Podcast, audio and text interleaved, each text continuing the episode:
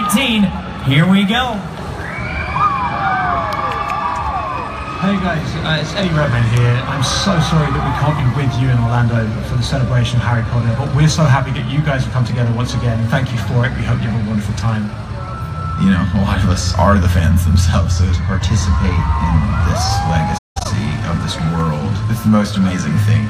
When we finished the first film, I thought, what a gift that we'll get to return to this world.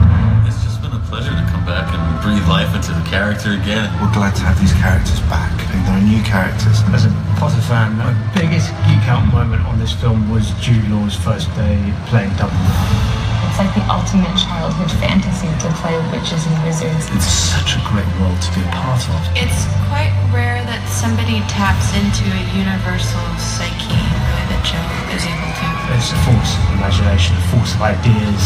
J.K. Rowling is not just continuing a story, she's taking it to a new level. It's another chapter. It really hints at more to come.